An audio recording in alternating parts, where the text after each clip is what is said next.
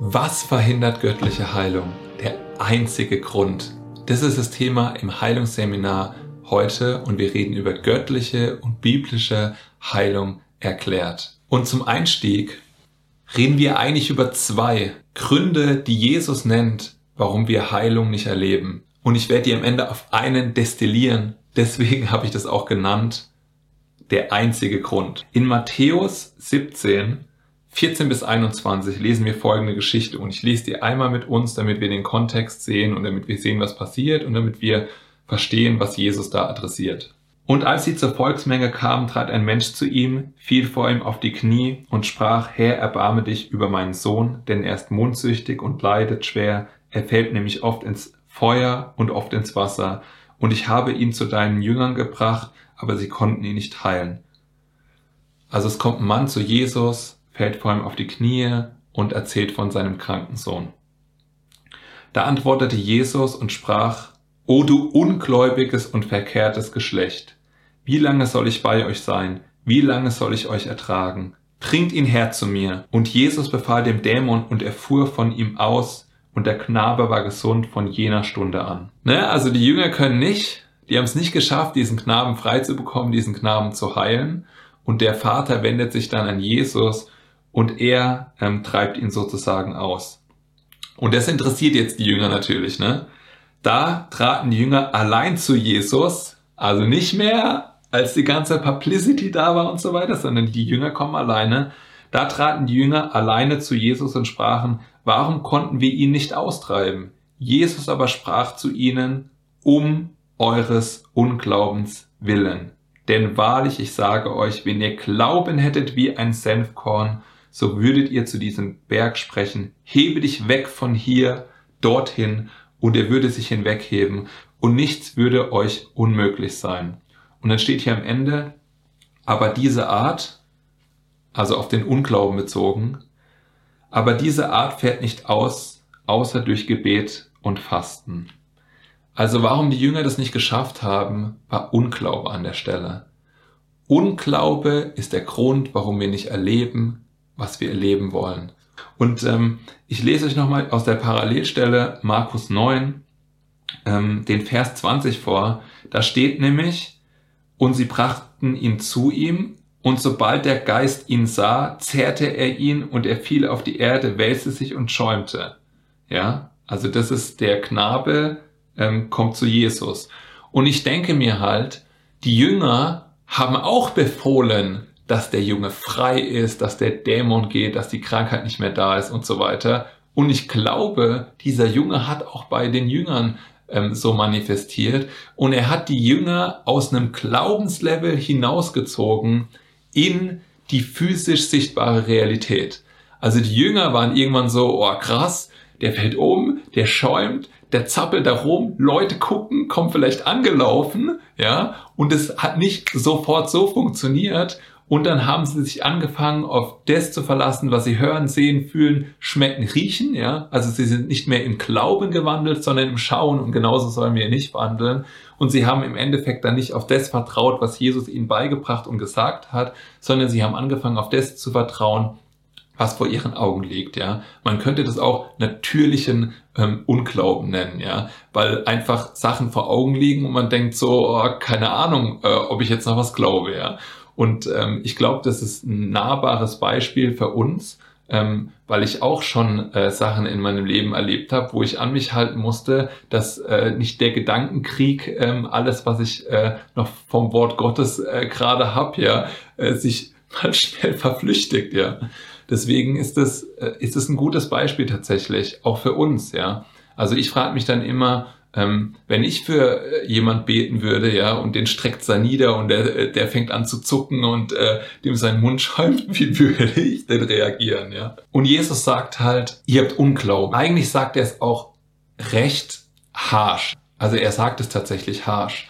Und ich glaube, es liegt daran, dass er eine hohe Erwartungshaltung daran hat, dass wir auf Gottes Wort vertrauen und nicht auf das, was vor unseren Augen liegt. Und ich glaube, das sagt nicht harsh, weil er nicht in Liebe und mitfühlend mit uns ist, sondern er sagt es harsh, weil er weiß, dass wir es brauchen, weil es sonst nicht funktioniert. Es geht ihm also darum, dass wir darin wandeln und wir auf ihn fokussiert sind und wir auf das fokussiert sind, was die Bibel zu einer Situation sagt und nicht, was die Situation zu uns sagt, durch das, was unsere, durch unsere Augen in unseren Kopf ähm, und in unsere Gedanken dringt. Also Grund Nummer eins, Unglaube. Und Unglaube ist halt Unwissenheit ähm, und Unkenntnis der Wahrheit über Gottes Wort oder was das Wort Gottes über bestimmte Sachen sagt. Ähm, oder ich bin falsch äh, gelehrt worden und ich habe irgendeine Brille auf, ähm, die mich gar nicht mehr genau das lesen lässt, was ich da sehe. Und ich glaube, das Schlimme ist, dass wir dann einfach manchmal nicht mehr genau das glauben, was Gott sich wünscht, was wir glauben dürfen und sollten und wir auch nicht mehr genau das sehen, was das Wort Gottes zu den Sachen sagt. Und mein persönlicher Eindruck ist, dass es beim Thema Heilung tatsächlich nochmal überproportional mehr ist als das, äh, was man teilweise einfach bei anderen Themen hat, wo Sachen nicht aus dem Wort gelehrt werden, sondern einfach immer über Generation zu Generation weitergegeben, ohne dass man mal da drin nachgeguckt hat, was die Bibel eigentlich sagt. Kommen wir zu Grund Nummer zwei, bevor wir jetzt auf einen Grund destillieren, einen einzigen Grund, warum Heilung nicht funktioniert. Und da lesen wir in Markus 7, 13, und so hebt ihr mit eurer Überlieferung, und da könnte man auch Traditionen zu sagen, und so hebt ihr mit eurer Überlieferung, so hebt ihr mit euren Traditionen, die ihr weitergegeben habt, das Wort Gottes auf, und viele ähnliche Dinge tut ihr. Und diese Überlieferung und Traditionen, das sind nicht biblische Überzeugungen und Lehrmeinungen. Also Sachen, die von Menschen zum Wort Gottes hinzugefügt worden sind, ja. Und ich glaube so, die erste Sache, die dem Wort Gottes hinzugefügt worden ist, das war Eva, als ähm, Gott zu ihnen im, äh, im Garten Eden gesagt hat, aber von dem einen Baum und von der Frucht dürft ihr nicht essen, ja. Und als es dann im Dialog darum ging, was sie denn nicht dürfen, sagt sie, von dieser Frucht, dürf, die dürfen wir nicht essen und auch nicht anfassen, ja. Das ist schon was dazugefügt, was Gott nie gesagt hatte, ja. Weil offensichtlich war es nicht schlimm, sie anzufassen, aber es war nicht gut, sie zu essen, ja. Und so ähm, stopft der Mensch irgendwie Sachen, auch wegen dem Thema, über das wir schon gesprochen haben, ja. Wir heben unsere Erfahrung über das Wort Gottes. Also solche Sachen wie, ähm, Gott heilt heute nicht mehr. Ich habe ja mal gebetet und ich habe das nicht gesehen, also macht Gott es nicht mehr wir erheben halt unsere persönliche Meinung und unsere Erfahrung, unsere Einmal-Effekte über das Wort Gottes oder flanschen halt Sachen da dran. Ähm, und irgendwann haben wir halt, ich sage jetzt mal, recht viel Durcheinander zwischen dem Wort Gottes und dem, was es eigentlich selbst über sich sagt und was es auch bewirkt. Und es erinnert mich an Kenneth Hagin, und sein Zeugnis, wie er mal in der Gemeinde auf und ab und auf und ab gelaufen ist. Und er hat über Markus 16 nachgesonnen, wo steht, dass seinem Wort, relativ weit am Ende, dass seinem Wort, also Gottes Wort, werden Zeichen und Wunder folgen. Und er hat gesagt, Gott, das sehe ich in meiner Gemeinde nicht, ja. Wie kann das sein? Und äh, und es sagt es doch hier und so weiter. Und Gott hat dann zu ihm gesagt, na ja, das ist doch ganz einfach.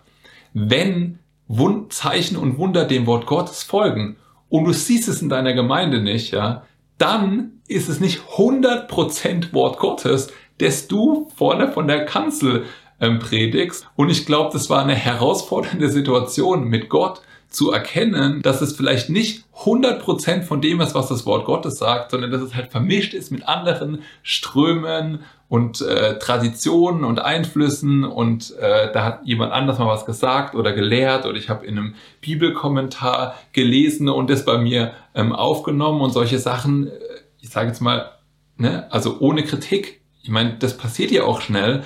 Manche Gedankengänge sind, sind so logisch und nachvollziehbar, dass man die sich direkt bei sich einbaut, weil man denkt, das ist ja ein super Gedankengang, ohne dass man erkennt, dass da vielleicht einfach ein, ein, Fehler ist in diesem Gedankengang, den man gerade in sein Sortiment der Doktrine und der Theologie aufgenommen hat. Und ich würde euch das gerne mal verdeutlichen. Also es gibt auch Traditionen, die jetzt unproblematisch sind, ja. Also die Tradition, dass wir sonntags ähm, in die Kirche gehen und Gemeinde leben, es ist total äh, ohne Probleme. Ja. Also ich wollte jetzt nicht damit sagen, dass alle traditionellen Einflüsse grundsätzlich äh, toxisches Gift sind.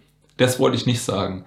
Ich wollte nur sagen, es gibt bestimmte Ausprägungen, wo das so ist. Und ich mache jetzt einfach mal Beispiele dazu. Zu Zeiten Jesus war das zum Beispiel die Einhaltung des Sabbats ist wichtiger, als jemand zu helfen. Ihr erinnert euch an Jesus in der Synagoge und die waren extrem zornig darüber, dass er die, die, dem Mann dessen verkrüppelte Hand geheilt hat.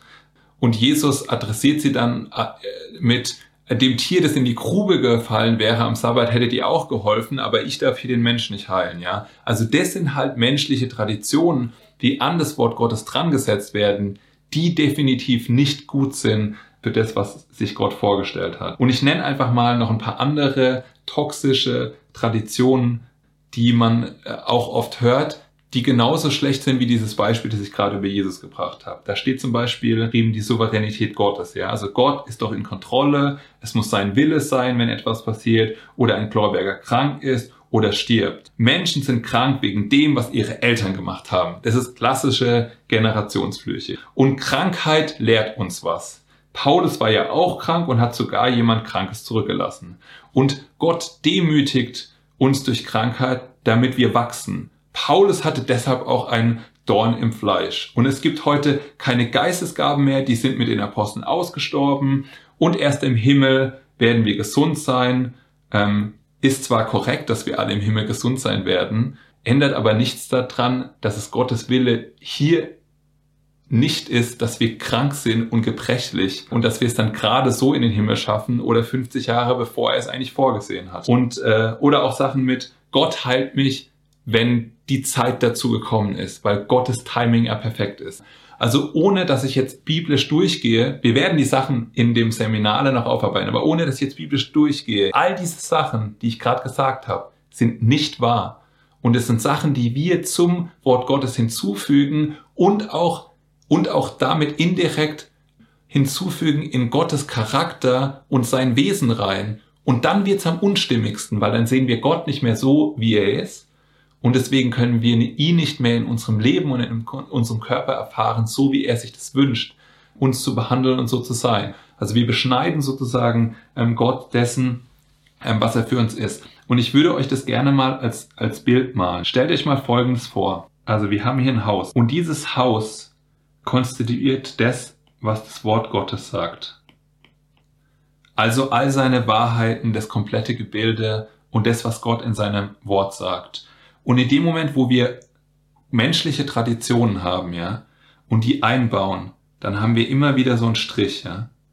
Also die menschliche Tradition hier und hier und Gott heilt heute nicht mehr und die Gaben des Geistes haben aus, aufgehört und es gibt auch keinen fünffältigen Dienst mehr und all diese Sachen, ja. Und die führen dazu, wie ihr das seht, dass wir das Wort Gottes immer weiter einfach durch ein Gitter sehen. Das ist das, was menschliche Traditionen machen. Und es sperrt das Wort Gottes ein. Und weil es das Gottes Wort einsperrt, genau deswegen sagt halt Jesus hier, und so hebt ihr mit eurer Überlieferung, mit euren Traditionen, die ihr weitergegeben habt, das Wort Gottes auf und viele ähnliche Dinge tut ihr. Und deswegen ist es so wichtig, dass wir gemeinsam Wort Gottes studieren und das lesen, was wirklich dasteht. Das, was dasteht und nichts anderes, weil wir haben auch schon menschliche Traditionen einfach, weil wir leben, wo wir leben und weil wir denken, wie wir denken, ja. Und äh, weil wir aufgewachsen sind, wie wir aufgewachsen sind in dieser Gesellschaft und weil die bestimmte Sachen und Meinungen vertritt, die auch schon konträr zum Wort Gottes sind. Und deswegen ist es halt gut, Wort Gottes zu studieren, um diese Sachen runterzureißen. Diese Stäbe und diese Sachen, die uns halt nicht einwandfrei auf das Wort Gottes blicken lassen. Schlussendlich ist es also so, dass das einzige Hindernis für Heilung. Das einzige Hindernis, dass du nicht geheilt werden kannst, das existiert, sind die Hindernisse, an die du glaubst, dass sie existieren. Die du sozusagen durch deinen Glauben in Kraft setzt, die Gitterstäbe, die du vor das Wort Gottes aufstellst, äh, die dir sozusagen den, den Blick auf die Wahrheit verbauen. Und diese zwei Misserfolge, die Jesus lehrt, also Unglaube und menschliche Traditionen, die finden ja beide in unserer Seele, in unserem Kopf statt. Das ist ganz wichtig, das zu verstehen. Es findet beides in unserer Seele und in unserem Kopf statt.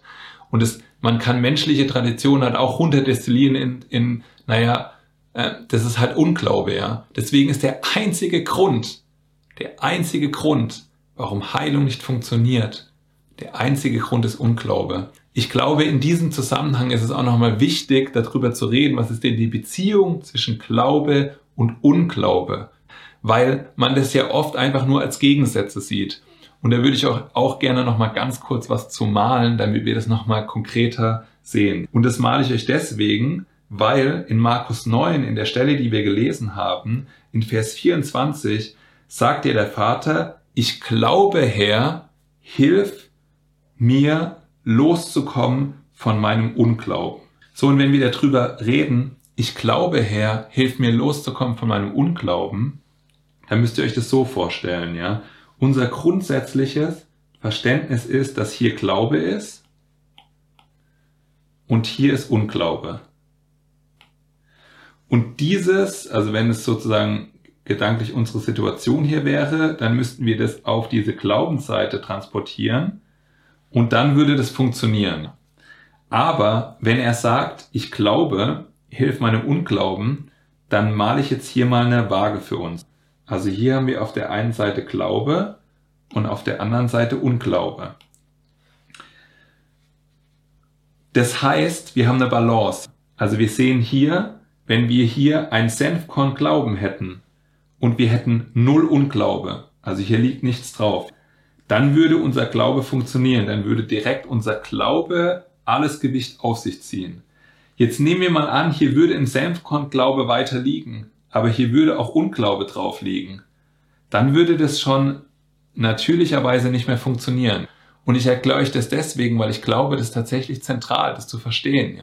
Also Glaube und Unglaube kann wie bei dem Mann ich glaube, hilft mir loszukommen von meinem Unglauben, vorhanden sein.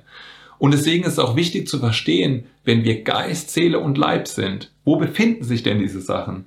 Und, und der Glaube Gottes, das ist keine intellektuelle Funktion, sondern es ist eine geistliche Realität.